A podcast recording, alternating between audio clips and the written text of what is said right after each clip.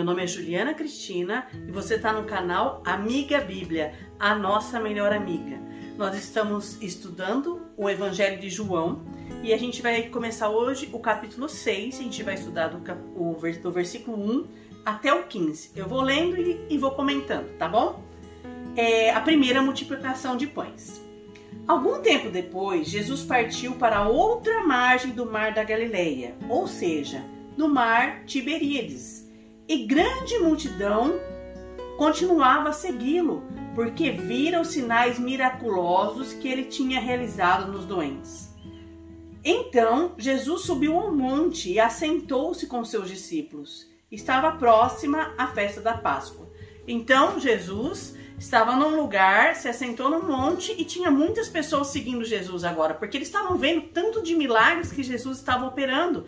Então, eles estavam seguindo Jesus para ser curados, para conhecer mais e tudo mais, né? Versículo 5. Levantando os olhos e vendo uma grande multidão que se, se aproximava, Jesus disse a Felipe. Então, Jesus olhou aquele monte de gente que estava chegando e falou assim para Felipe: Onde compraremos pão para esse povo comer?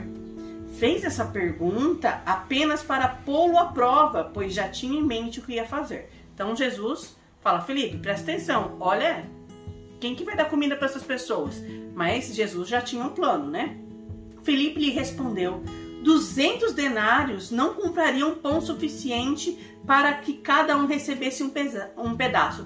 Denário era a moeda que era a maneira que se calculava o dia do, de salário de um trabalhador, tá? Outro discípulo, André, irmão de Simão Pedro, tomou a palavra. Aqui está um rapaz com cinco pães de cevada e dois peixinhos. Mas o que é isso para tanta gente? Então, era uma multidão, cinco pães e dois peixinhos. Só para os doze apóstolos e Jesus já era nada, né? Jesus disse: mande o povo assentar-se. Havia muita grama naquele lugar e todos se assentaram. Era cerca de cinco mil homens. Detalhe: nessa época não se contava mulher nem crianças, então imagina o tanto de gente que tinha. Então Jesus tomou os pães, deu graças e o partiu entre os que estavam assentados, tantos que queriam, tanto quanto queriam, e fez o mesmo com os peixes. Então, Jesus foi repartindo. Eu não sei exatamente como que aconteceu aquilo, mas as pessoas puderam comer quantos quanto quiseram, tanto dos pães como dos peixes. Depois que todos receberam o suficiente para comer, disse aos seus discípulos: Juntem os pedaços que sobraram, que nada seja desperdiçado. Então eles os ajuntaram e encheram doze cestos com os pedaços dos cinco pães de cevada, deixados por aqueles que tinham comido. Então sobrou ainda doze cestos, né, dos cinco pãezinhos, né?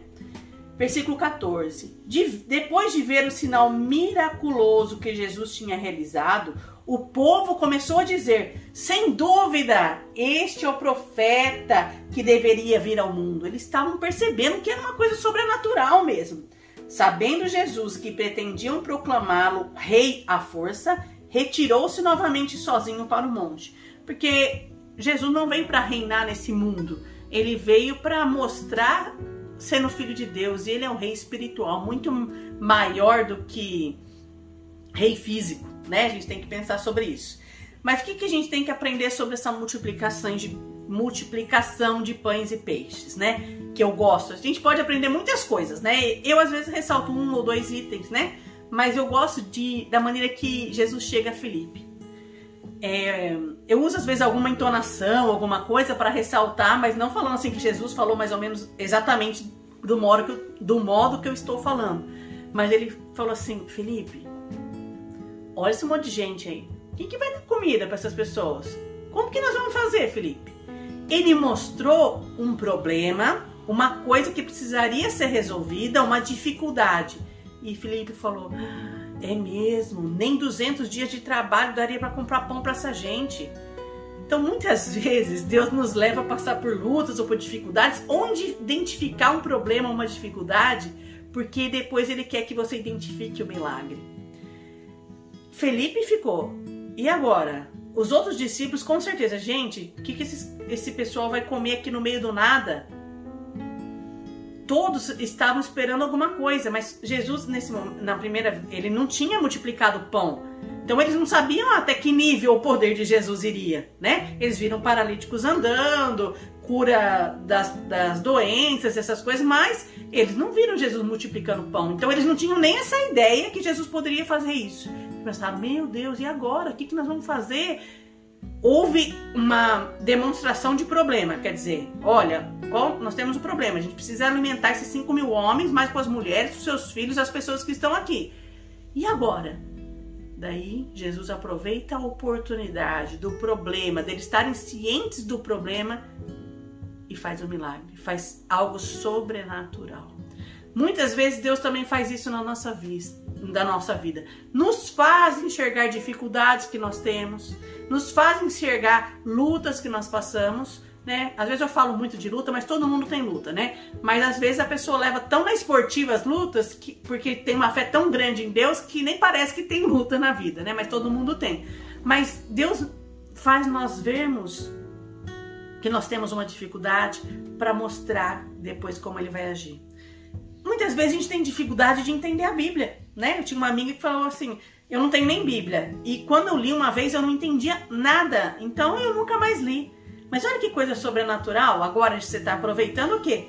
Lendo a Bíblia comigo, está estudando a palavra. Deus te mostrou que você não sabia e não conseguia entender. Agora Ele está te mostrando que, poxa, não é tão difícil assim entender. O difícil mesmo é praticar, mas a gente vai falar isso mais pra frente. Mas a gente vai entendendo aos poucos. E você acha o quê? Eu leio o texto, acho super legal, aprendo, mas eu leio de novo. Desculpa. Eu leio de novo, eu aprendo mais. Desculpa. Eu leio de novo, eu aprendo mais. Eu leio de novo, eu aprendo mais.